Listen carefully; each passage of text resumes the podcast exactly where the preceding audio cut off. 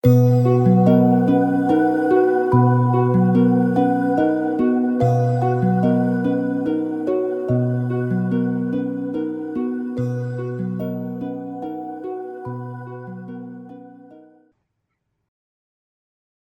后呢，欲于市境，立于狂境，就那个“喻”是管理的意思。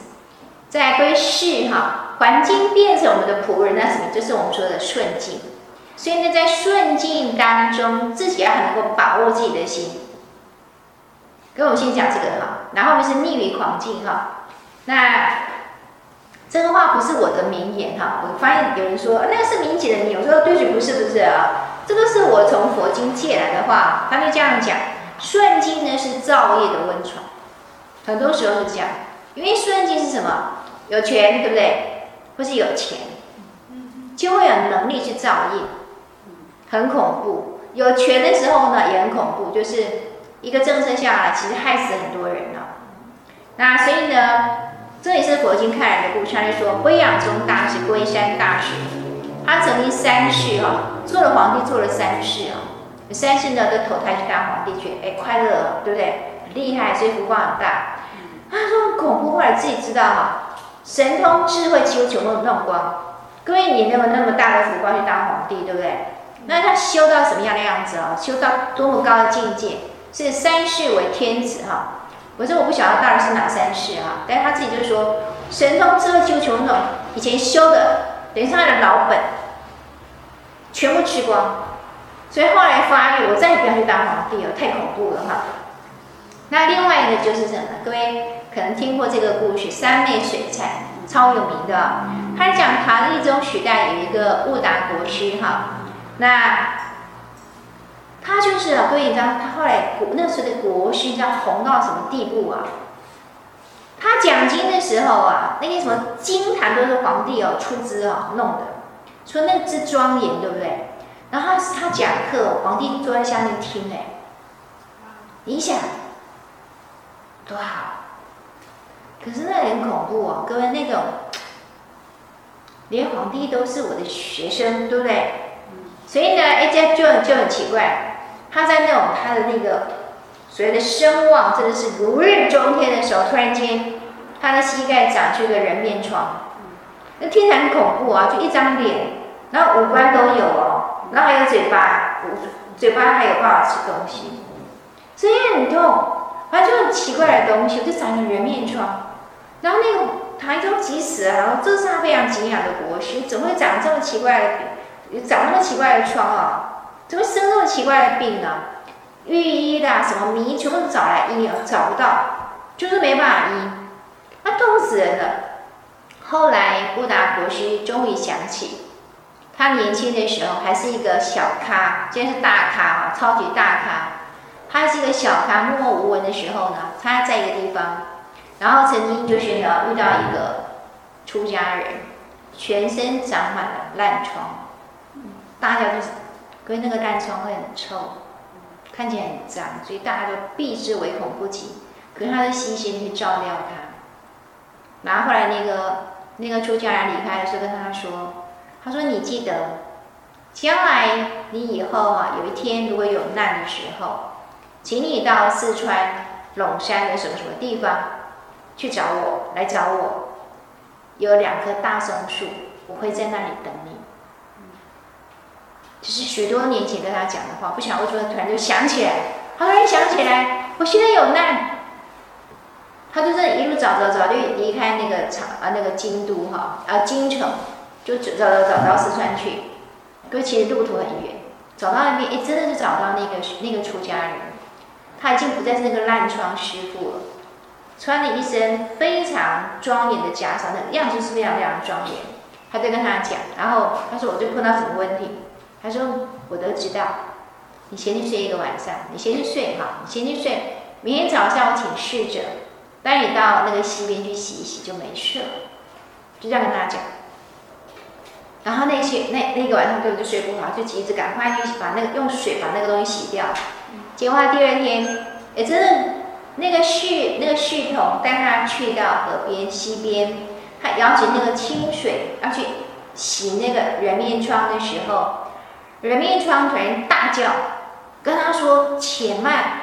他说：“我告诉你，你是谁？我是谁？”他说：“我们在汉朝的时候啊，他说你，你就是袁盎，我是晁错。跟以前我们读历史会读到的，那个什么七反七国之乱什么的。他说那个时候哈，我提议萧凡，就是你，你是袁盎，因为平常有仇，平常就是两个不和，你就趁这个机会跟皇上说，杀了杀了晁错，那些纷争就没，可其实并没有。”他等于是你要借机会杀人，所以呢，我就被斩。我被斩了之后，我不甘愿，我明明我没错，对不对？你假皇帝的刀杀了我，我已经追了你，我就想报仇。我已经追了你十世了，可是偏偏你十世，你这十世都是高僧，我奈何不了你。可是你这一世。你贵为国师，对不对？你开始有贡高我慢的心，我才有机会下手。不过今天，因为呢，迦诺迦尊者出面调解，我放了你。他听完要吓坏，你这股脑吓坏了。后来把水捧起来之后，往那个人面疮一泼，他就晕死过去了，他自己晕死过去。醒过来的时候呢，人面疮已经不见了。然后他就想去谢那个，他就知道原来那个烂疮师傅是迦诺迦尊者。他想去谢他，因为那时候他那个那个尊者出现的时候是除了一身的袈裟之外，后面还有一座非常宏伟的佛寺。可是等他洗完了，然后呢，人面疮不见了，他跑去原来地方，收书还在，但是师傅不见了。佛寺也不见了，所以他后来就放弃了回京城，回京那个回长安，就在那个地方盖了一座佛寺，在那里修行。那水忏就是这样来的。所以其实我们可以知道哈，郁于思境诉状不容易。人在一切心想事成的时候，其实自己要点警醒。如果没有宗教一种提醒的话，很容易就会贡高我慢哈。后面是逆于狂境。跟我们现在讲狂境很容易理解，会让你抓狂的叫狂境，其实就是传统说的逆境啊。可是各位可以看到逆哦，各位这个逆是要反着讲哦，不要怎么样，逆于在狂境当中，在逆境当中就陷溺在其中出不来，各自这反要反着讲哈。那所以呢，我们看读一下这个广钦上人的话，他说修行就是在恶劣的环境中修。好的，快乐的顺境已经不必学了。修行就是要修坏的、恶的，逆因缘启发智慧跟知识，成就我们的忍辱行，让我们心无挂碍。这是一种情况，因为主要是对出家人。好，主要讲是说，我们需要忍受这一些，因为基本上对出家人来讲，觉得顺境毕竟相对是比较少的哈。那他也讲，我非常同意啊，生活越优渥，我慢愈长。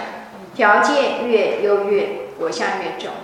就条件越好，各式各样的，不管是环境还是个人条件，他可能自己呢难免就会把自己抬得很高，自我感觉良好。所以我有发现哈，我自己在外面，我就会发现说，有些先讲我讲女生就好，我自己是女性哈，就发现有些女性特别不好相处，个性特别娇。那我会来看一看，嗯。她们两个共同特质，第一个就是呢，长得好看，那种比较异性缘的，脾气会比较娇，因为从小呢，反正从年轻哈，就是被异性呢捧在手里。他因为长得好看，所以人家会对她多一点容忍，对不对？还生气的还是很好看呢、啊，对不对？娇嗔啊，还是有她的美啊，所以她可以发脾气，男生不会对她怎么样，可是女性可能就不那么舒服。那另外一种情况是怎么样？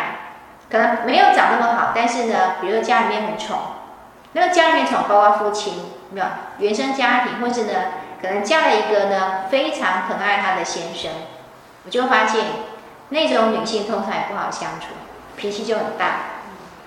我我看到的是这样，你可能有不同的解答哈，但是我就觉得说，哎，我看过一些，当然脾气感觉就特别娇的，我就发现，哎，他们好像都有这两个特质。不是这个就是那个哈。那上转下沉老和尚，这个转成老和尚一句话很白话，可是真的很好，又好笑，然后呢又很有道理。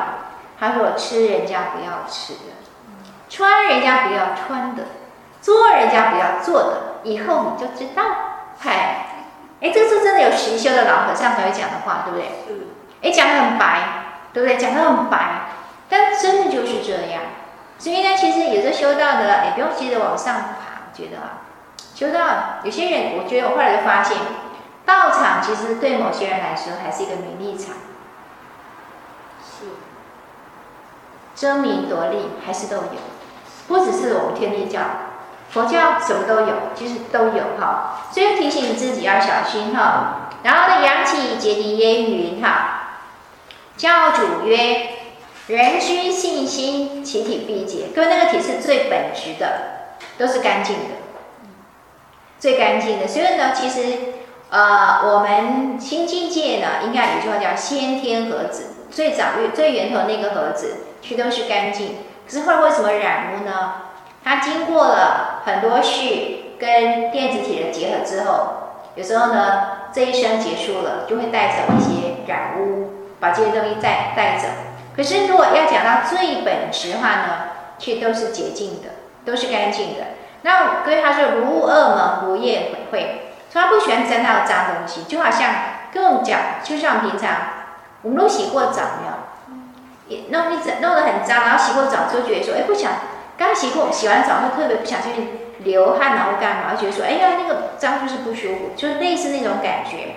那可是问题是呢，人一旦呢跟环境呢开始只是沆瀣一气呢。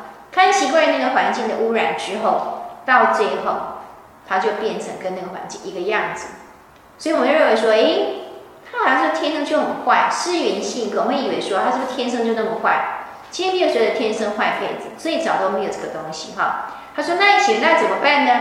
逆于狂境，恃抢奋狂。各位们知道这句话是重复的。逆于狂境，刚才我讲一遍，有没有？所以呢，不要再怎么样呢，在逆境当中的沉溺在其中。我们需要的是加强的奋斗心啊。那敌之必竭，以昧人心，所以还是要不断的去洗心涤意啊。那关于所谓的人之信心，其体必竭这个部分呢，各位佛教有一个故事哈。那个各位听过顽石顽石点头，听过这个成语对不对？其实那个前面的典故是因为道生在对他的说法。因为道生他就一直认为说，当时那个佛经还没有全部翻到那个中土来哈，就有些佛经过来，所以呢，道生就觉得说，如果佛陀说众生都有佛性，对不对？每个人都有，每个人都有这个部分哈，所以都可以成佛，怎么可能？因为当时一种说法就是说，一阐提就是那种很坏的，特别坏的那一种，他也不相信有什么什么宗教的那一种哈，完全不信道，然后一做坏事的。这一种人是不可能成佛的，道人说不可能，这个说法跟佛陀的说法是违背的。各位，这就好像我会提醒大家，你解经绝对可以跟我不一样，但是我要提醒大家的是，经典的解释绝对不能违背教义，因为它就是跟它是一致的。所以经典再怎么解，要怎么天马行空无所谓，但是绝对不能违背教义。那。这个道生就讲啊，他说一禅你是可以成佛的，可是别人都说不行，一禅你不能成，他弄坏怎么可以成佛呢？善人才可以成佛，一禅你不行，哦，就变，就一阐到最后呢，道神就被认为你是这个非主流，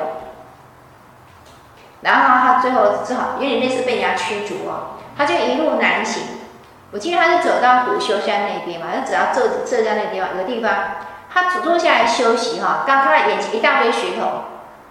他就开始跟他们讲哦，就说这就开始哇啦哇啦，开始说他的道哈，就讲说，所以呢，我说一阐提也可以成佛，你们说对不对哈？一开始他跟石头讲话，还问他，你说你们说对不对哈？哎，石头居然跟他点头，他是有个神机啊，就是石头居然跟他点头。那在场有旁人看到，看到一个疯和尚在跟石头说话，哦，讲到义气机呀，讲到最后和石。关系那个石头居然点头，他是不是一个奇迹？是一个显化，所以他就在当地就开始弘法。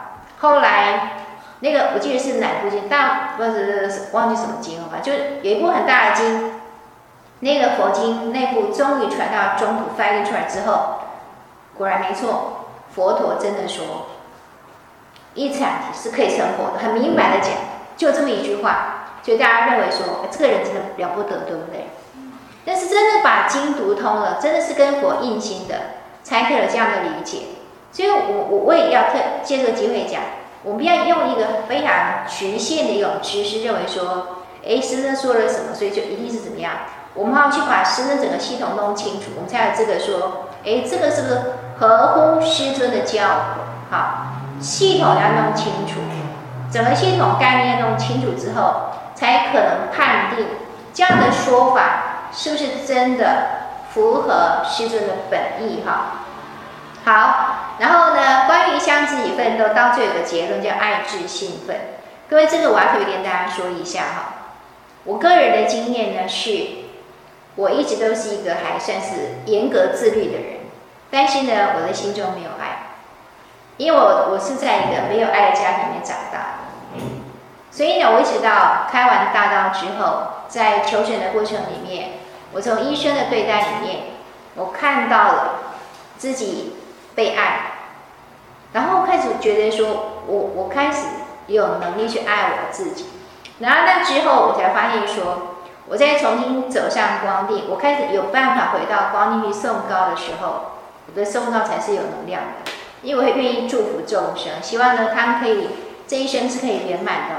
所以呢，所以接下来就说，当一个人爱自己，他开始的接纳了自己之后。各位，其实我我自己有个感悟，就是说什么叫智哈？各位，智这个字呢，智这个字哈，它若是狭义的，就是一种约束，一种节制，所以等于是二十个字哪个字？如是一种节制约束的话，就是节，对不对？节俭真理和的节。若是一种广义的话呢，我们愿意成为一个更好的人，那么它就可以等于二十个字，都可以通，每个字都可以通哈。我的感觉是这样。那所以呢，其实我对自己就，我就后来发现说，我对于我爱的东西，我这一生最爱的角色，而且做的最好的角色，其实就是老师。因为发现干扰是最少的。当母亲，我我的孩，我虽然是老师，但是我的孩子不是按照我的教育原则教的，因为上有公婆，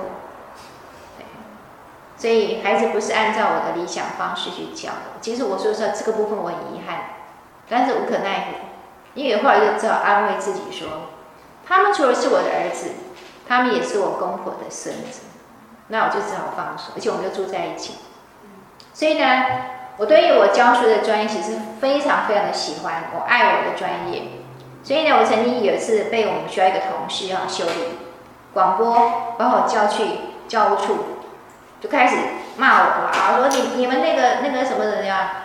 他就骂，他是在骂我的主任，但是把广播把我叫去，足足骂了二十分钟。就我后来就看着他，我想说他有点像那个坏掉的录音机，因为就没有什么事，他就一直说我们主任请假有什么问题，就就不断的重复，不断的重复。我一开始还试图跟他解释，后来发现说解释都没有用，他就一直重复，一直重复，一直重复。我就让他讲，就站在那边让他讲哈。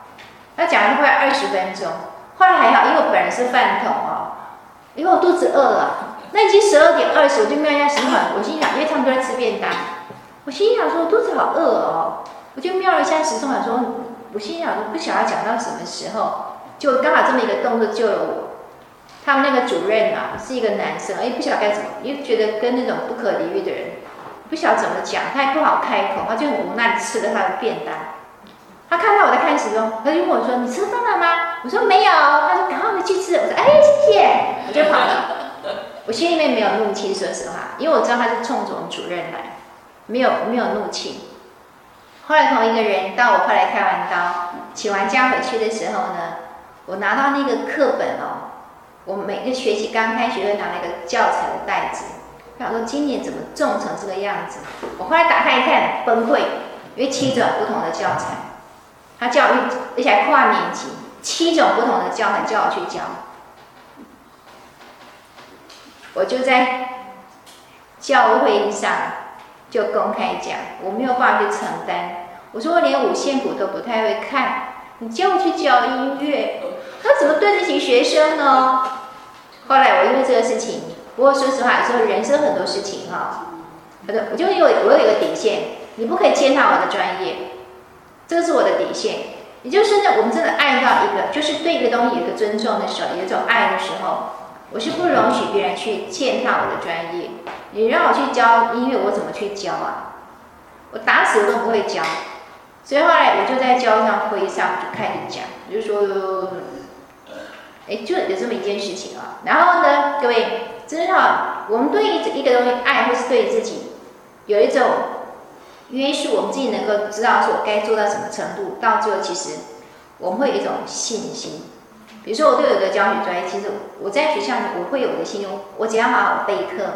我的课可以是可以讲的好，那所以呢，各位，另外就是说，每个人所以有信心会表现出什么？就是我们就不容易觉得我被冒犯了。我刚到这里的时候呢，有个同学对冲着我叫我开导师，我跟他说我不是开导师，我我只是讲师。他说讲师而已哦。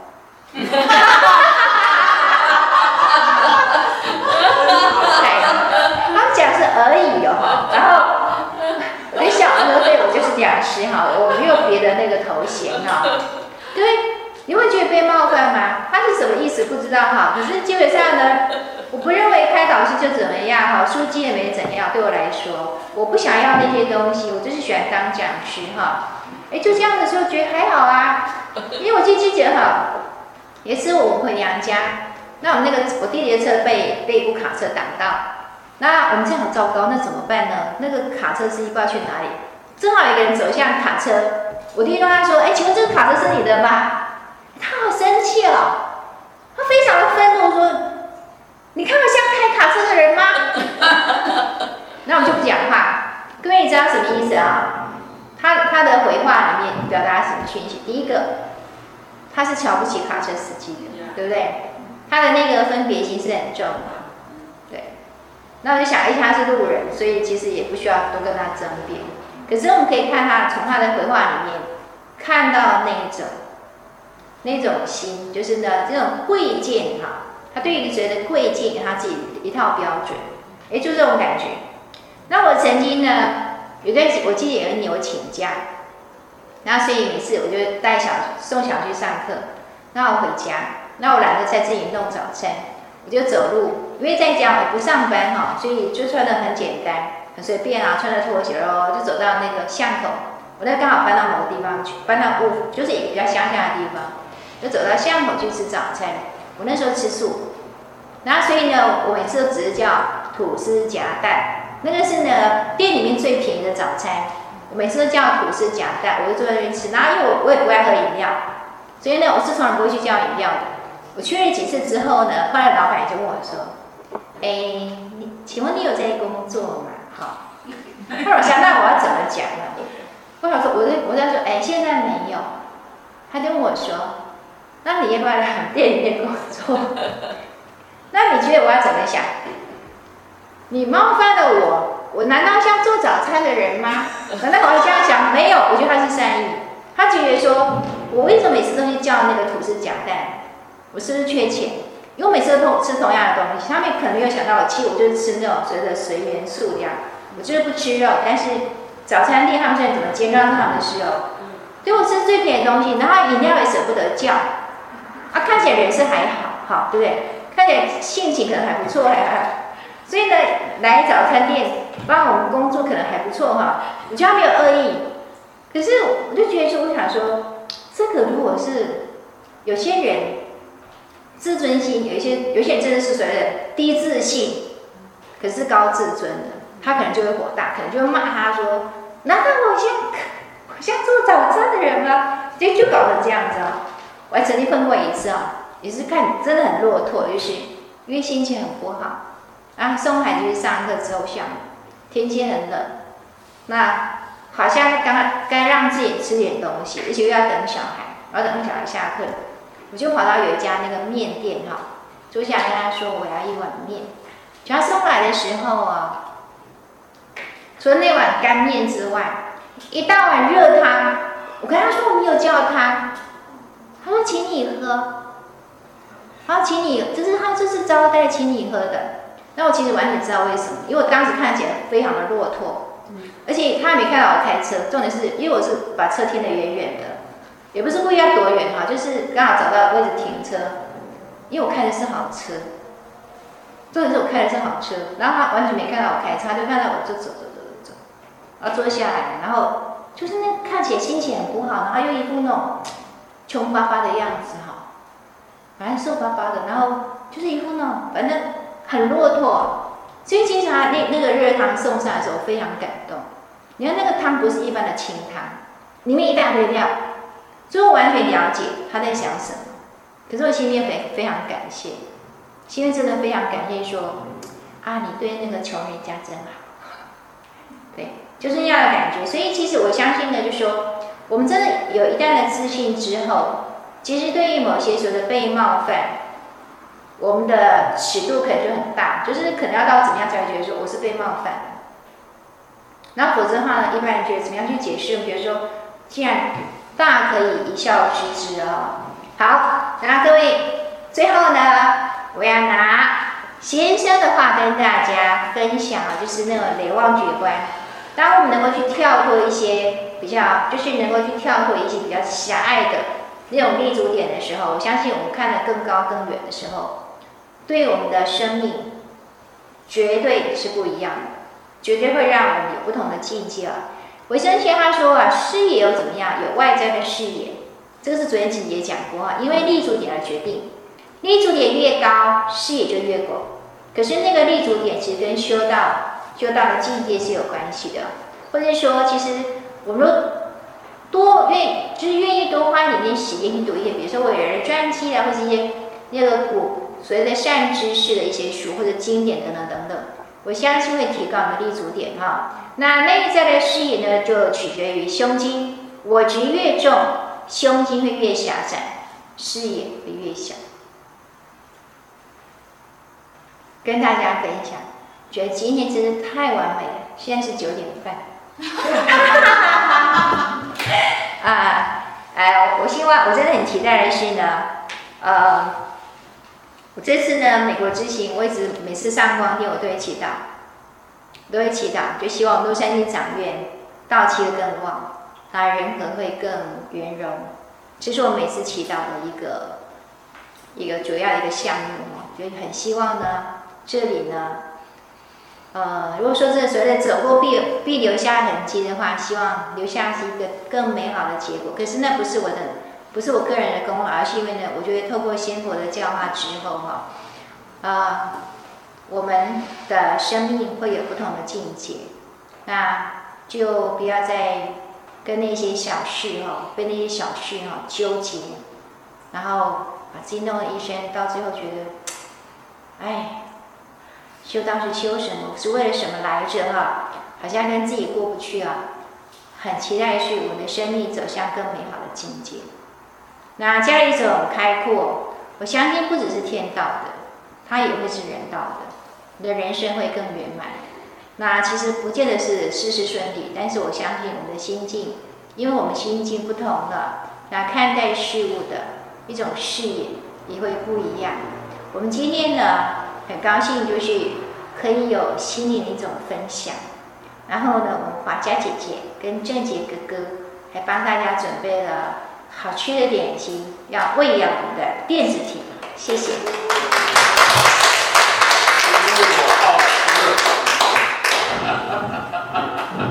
下课了吧？吃东西。下课了，下课了。